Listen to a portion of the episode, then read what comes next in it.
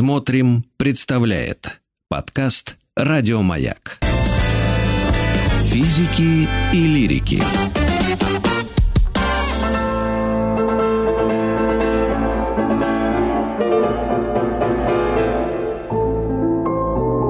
Шуберт жив. И Цой жив, и Шуберт, и Михаил Глинка. 1 июня, день рождения маэстро, Юлия Казанцева, пианистка, кандидат искусствоведения и э, ведущая, автор книги «12 вечеров с классической музыкой» и автор телеграм-канала «Музыка для всех» у нас в эфире. Юля, привет тебе. Привет, привет. Мы идем по календарю и при, э, рассказываем о тех композиторах или исполнителях, да, ну, примерно чьи дни рождения где-то поблизости находятся. Поэтому вот так, если вдруг кто-то спрашивает, а почему мы берем того или иного композиторов, да, Михаил Иванович вот 1 июня прошел праздник, и он действительно основоположник русской классики. Так его все называют. Это так? Абсолютно верно, абсолютно верно. Его еще называют русский Орфей, солнце русской музыки. И все, кто ходил в музыкальную школу, вы помните его строгий, суровый портрет, который на нас взирает. И сразу понятно, что вот он, основоположник русской оперы, создатель Ивана Сусанина или «Жизнь до царя», а, Руслана и Людмила. Это вот две а, оперы, которые он написал. Это как Адам и Ева – от них пошли все русские оперы. И вот, Рита, скажи, мне показалось, или это правда, что ты не очень любишь его музыку? Так. Нет, нет, нет. Так. Я говорила о противостоянии, нет, о противостоянии только могучей кучки и Чайковского. Если да. выбирать из этих э, шестерых, я, конечно, выберу Чайковского. Вот же.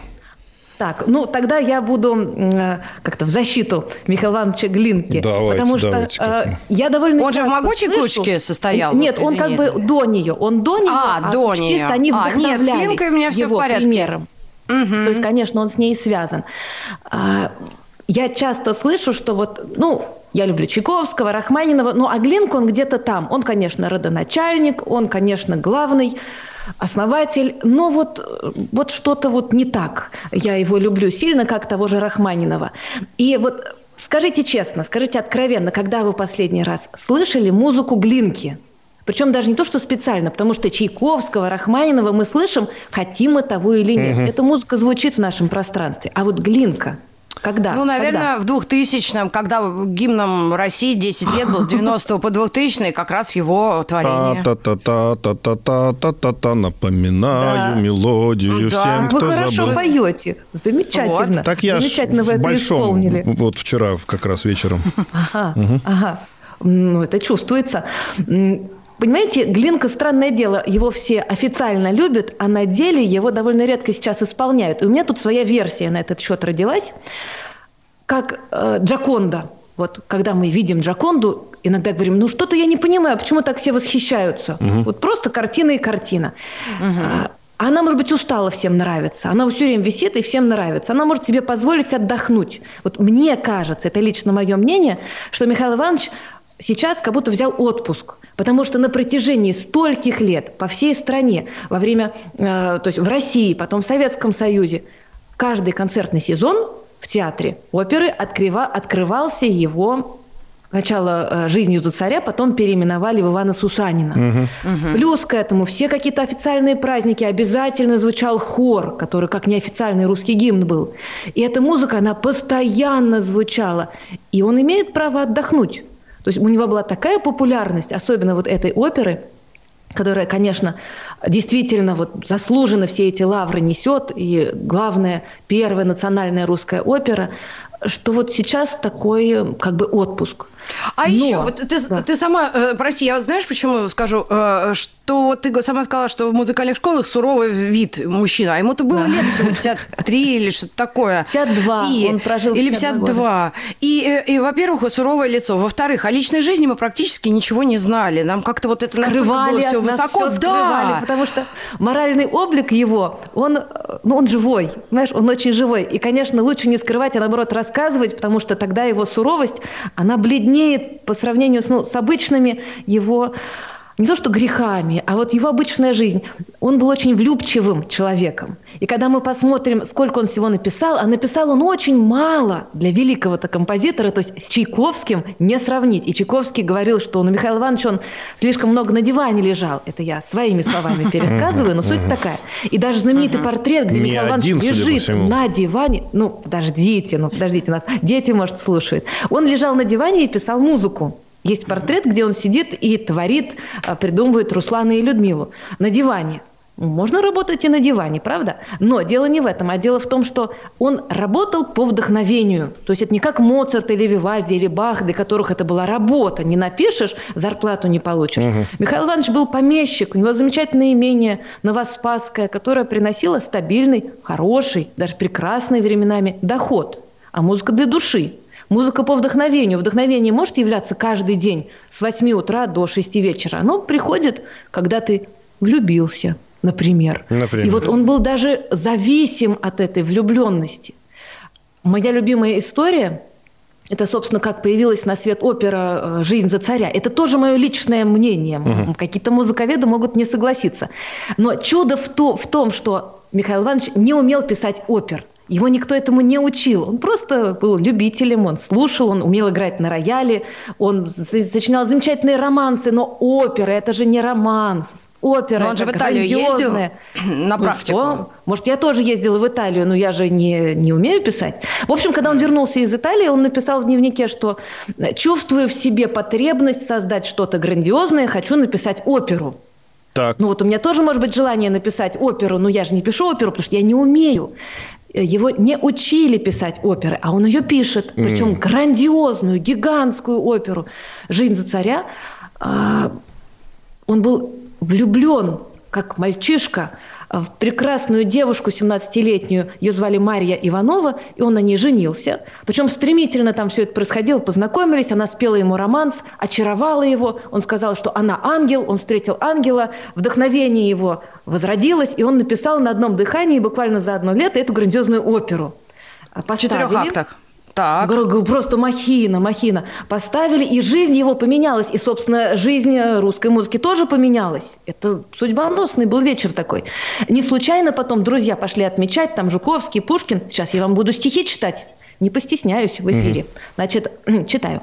«Слушая сию новинку, зависть злобой омрачасть, пусть скрежещет, но уж глинку затоптать не сможет в грязь». Это Александр Сергеевич Пушкин, скоро день рождения угу. празднует. Угу. Дальше читаю. Шестого. В честь, угу. в честь столь славные новинки грянь, труба и барабан. Выпьем за здоровье глинки, мы глинтвейну стакан. Согласен. Как вы думаете, кто? Кто выпьем? Ну, это, это Жуковский. Жуковский, они там, да, ну, вместе с Пушкиным э, оды пели ему. Ну, так смотрите, какая история. Ведь он влюбился в девушку, да, а э, «Жизнь за царя», изначально, кстати, «Смерть за царя» называлась, потом да, очень да. удачно поправил сам царь. А, так вот, э, и это опера-то про Ивана Сусанина. Что же он? Да. А любовь что же он? Не, не там, пройдет, или там это есть? не важно. Не важно. Во-первых, там да, есть любовь. А во-вторых, если есть вдохновение, ты уже пиши уже про что важно, хочешь. Про что. Конечно. Главное вот это топливо. И ведь, как интересно, буквально через год семейной жизни он совершенно разочаровался в жене. Оказалось, что она музыки не понимает, она не знает, кто такой Бетховен. Но это невозможно жить с человеком, который не знает, Такие кто такой 17 Бетховен. лет она один роман знала ну, к этому моменту. Вот, вот. Она даже нот не знала. Она спела этот романс, как многие девушки-беспреданницы. Она была из такой обедневшей семьи, а, но романс прекрасным вот этим серебряным голоском исполнить чувственный романс. И все, предложение оно угу. в кармане. Так. Вот так же было и в ее случае. И, к сожалению, вот этот брак, он потерпел крушение, потому что ну, не умели они разговаривать, он разочаровался, он ушел буквально э, к кукольнику. Там всякие вечеринки были замечательные. И Кукольник, вторая в смысле, главная вечеринки проводил. А, я думал, какой-то обряд да. Вуду совершить. А, Что вы, я просто... А куда он делал несчастную 18-летнюю уже жену? Ой, ну, ну, понимаете, там такие... Сдал обратно в ломбард, что ли? Что за, я не знаю. Он родителям отдал. Нет, Извините, она бракованная, не понимает временам, ничего. По тем временам это было очень сложно, но он вот. затеял да. развод. Так. Потому что, во-первых, у нее там кто-то появился, а во-вторых, он снова А, она продолжала романсы петь. И муза его ожила снова. И на этот раз это была Руслан... Екатерина Керн. Нет, а. да, сейчас появится Руслан. Это была Екатерина Керн, дочь той самой Анны Петровны Керн. И снова мы вспоминаем Александра Сергеевича Пушкина. Вот не случайно у них дни рождения-то рядом. Их и жизнь угу. связана mm. на самом деле. Типичные очень, близнецы. Ну, вам виднее, наверное, да. Они э, постоянно как-то их судьба сталкивала. И для Глинки это вообще была тоже судьбоносная встреча их, потому что он боготворил Пушкина. Mm. И вот так даже в любви, вот Пушкин посвящает, я помню, «Чудное мгновение» Анне. Так. А Михаил Иванович, когда видит дочь Анны, Керн, Екатерину, он в нее влюбился и ей написал романс. Я помню «Чудное мгновение». Но mm. романс мы слушать не будем, вы его и так знаете. А мы послушаем «Вальс-фантазию». Очень красивое произведение, которое тоже посвящено Екатерине. И написано изначально для фортепиано, вот как признание в любви. Mm-hmm. А мы послушаем оркестровую версию. Давайте.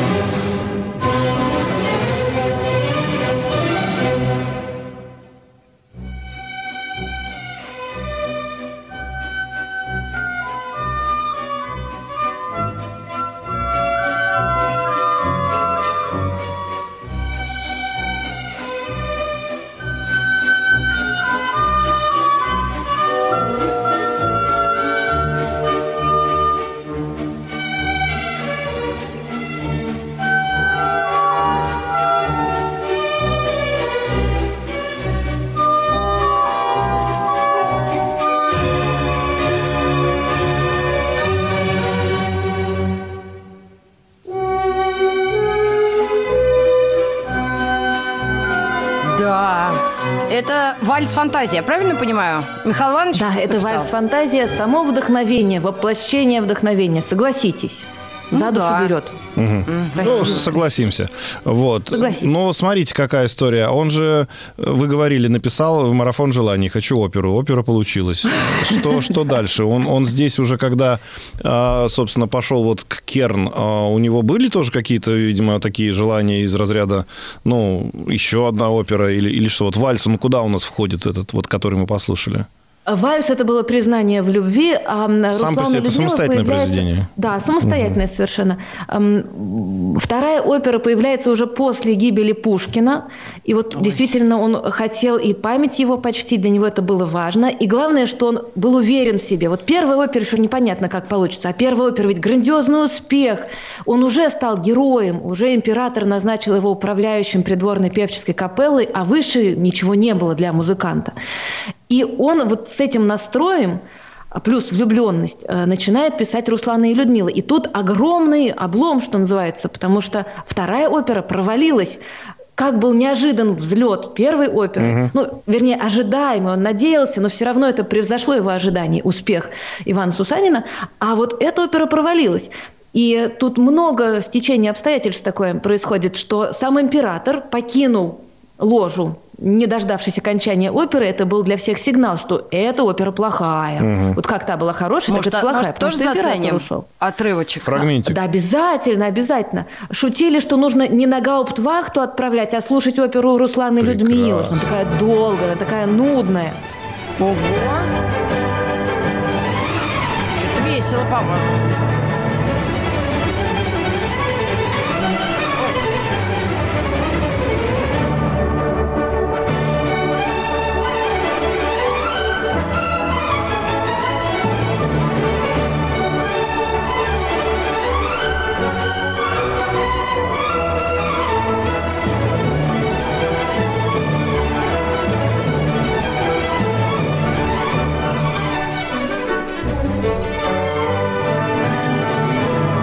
Бы не сказал, что затянуто. Я бы не ушел да, на месте царя. я бы тоже посидела еще в буфете. В буфете-то вот не надо как раз в буфете. Может, он в буфет, в буфет и ушел.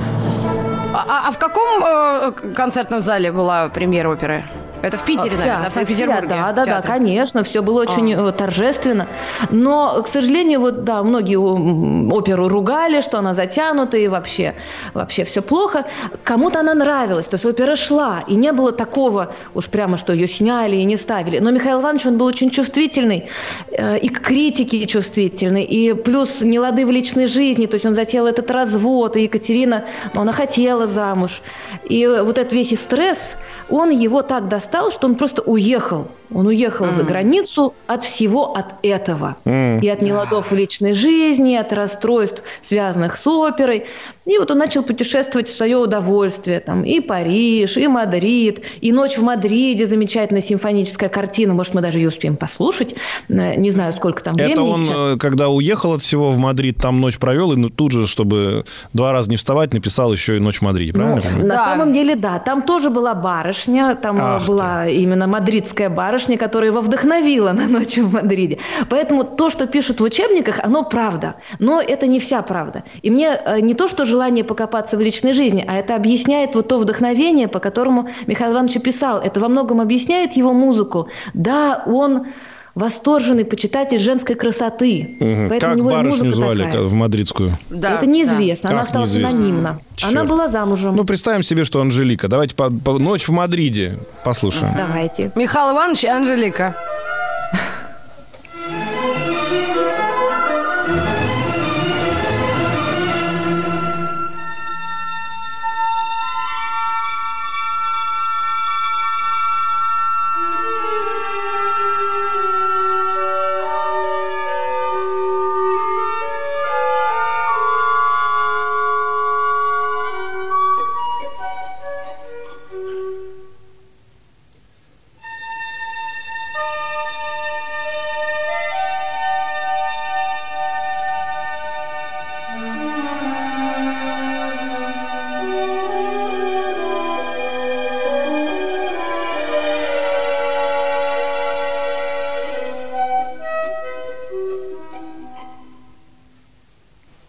Так не, это, не, не очень динамично у него там в Мадриде было ночью. Ну, это романтика, мне кажется. А, ну, подождите, там будет разгон.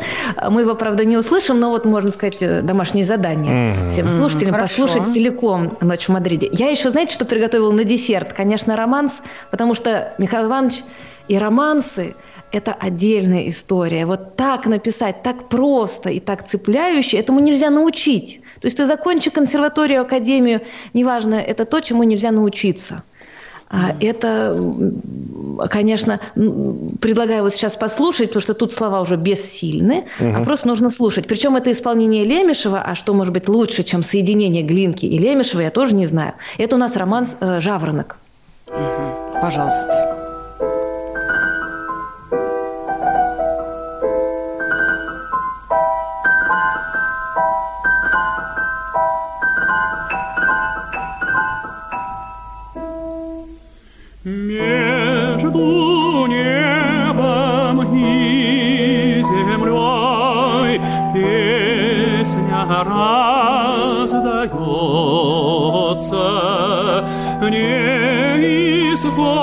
Водною струей громче, громче льется, не видать певца полей, где поет